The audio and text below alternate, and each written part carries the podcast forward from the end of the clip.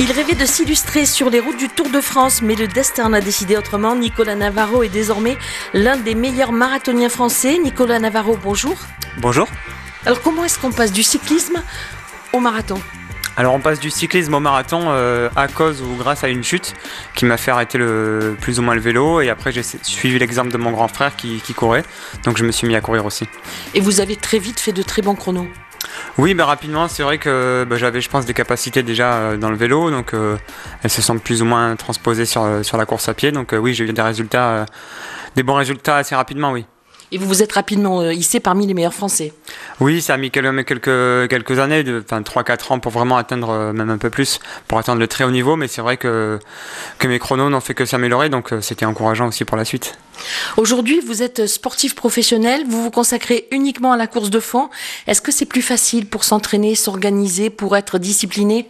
Oui, tout à fait. Ben, j'ai cette chance-là depuis, euh, depuis décembre 2021.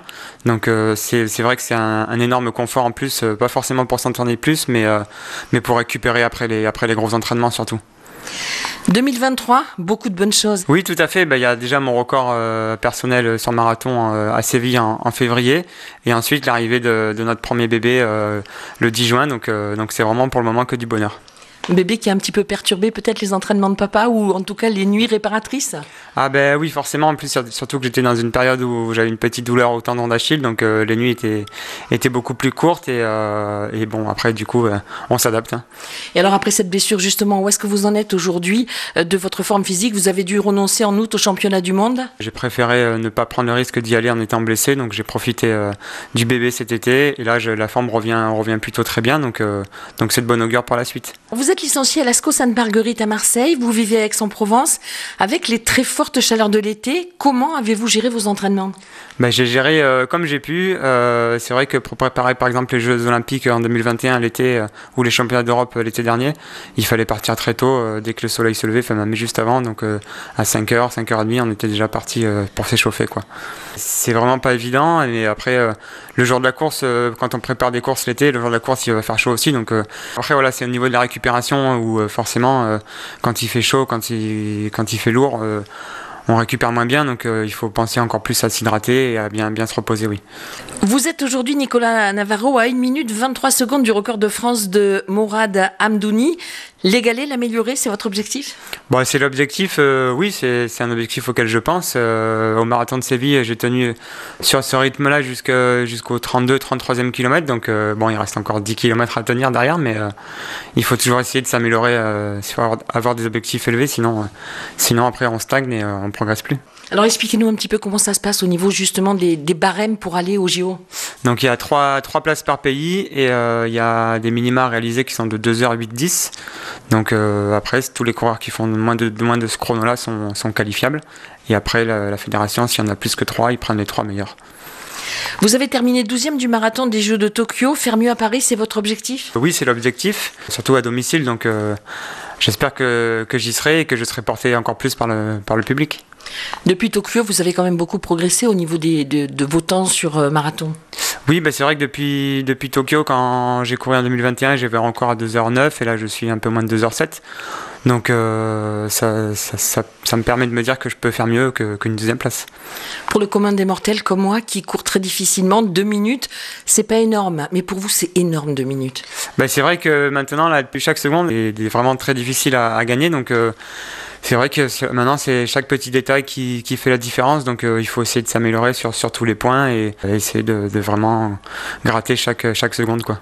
Alors, justement, comment ça se prépare un marathon physiquement, mentalement? Ben, Un marathon, généralement, c'est une préparation de 12 semaines. Pour, euh, pour moi et, euh, après ben, c'est généralement ces trois gros blocs d'entraînement de, de trois semaines avec une semaine plus ou moins de récupération et avec des semaines entre 200 et jusqu'à 240 km par semaine donc euh, physiquement c'est éprouvant et puis même mentalement aussi on sait que pendant ces trois mois de prépa on va être euh, focus sur l'objectif euh, à 200%. Quoi. Alors les JO de Paris 2024 c'est à la maison, c'est en point de mire. Le parcours du marathon, départ de l'hôtel de ville de Paris, Versailles, des parcs, des monuments emblématiques et une arrivée sur l'esplanade des Invalides, c'est un cadre mythique pour une épreuve mythique. Oui tout à fait, bah là dit comme ça c'est vrai que ça, ça fait rêver, ça, fait presque un parcours touristique mais, mais je pense que le jour de la course malheureusement on aura n'aura pas le temps d'admirer tous, ces, tous ces beaux monuments et tous ces, ces, lieux emblématiques de la ville de Paris et de, de l'histoire de France, mais, mais c'est sûr que ça fait rêver, oui. C'est le symbole aussi. Oui, tout à fait. Ils ont fait un parcours qui est vraiment, vraiment symbolique. Donc, euh, il va faire mal aux jambes, mais euh, ça sera symbolique. justement, c'est aussi un parcours qui a ses difficultés.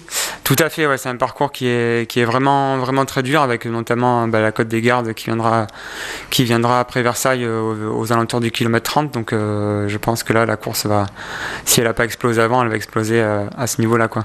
Ce sera difficile de battre les records sur un tel parcours? Oui, bah déjà sur une course de, de championnat, c'est vraiment c'est vraiment très rare qu'on batte nos records parce que c'est vraiment des courses tactiques et alors, là sur, euh, sur un marathon des Jeux Olympiques, euh, même si euh, avec un peu de chaleur je pense aussi, et sur un parcours comme ça, c'est certain que personne ne battra son record. Quoi. Le marathon, c'est l'épreuve reine des JO. La course homme clôture habituellement les Jeux. Et cette année, ce sont les femmes qui seront à l'honneur pour la toute dernière épreuve. Qu'est-ce que ça vous inspire bah, C'est vrai que c'est une bonne initiative, je trouve, de, la part de Paris 2024 de, de, clore par les femmes. Ça a toujours été les hommes, alors pourquoi, pourquoi ne pas changer? Et euh, ça permet aussi de mettre en lumière les femmes qui, qui, courent la même distance que nous et elles ont autant de mérite que nous. Donc euh, donc c'est une bonne chose, oui. Et ça vous tient à cœur, votre compagne est aussi une coureuse de fond Tout à fait, oui. Donc elle est plus spécialiste, bah, elle est championne du monde du 100 km, mais euh, elle pour le marathon aussi, donc euh, c'est sûr que c'est, ça, les met en lumière, donc c'est, mieux. Nicolas Navarro, qu'est-ce qu'on peut vous souhaiter pour les prochains mois? Bah, que, que, des bonnes choses et euh, déjà d'être qualifié pour les, pour les Jeux Olympiques et de réaliser une bonne course si je suis présent. On vous donne rendez-vous le 10 août 2024 C'est ça. En route pour les Jeux.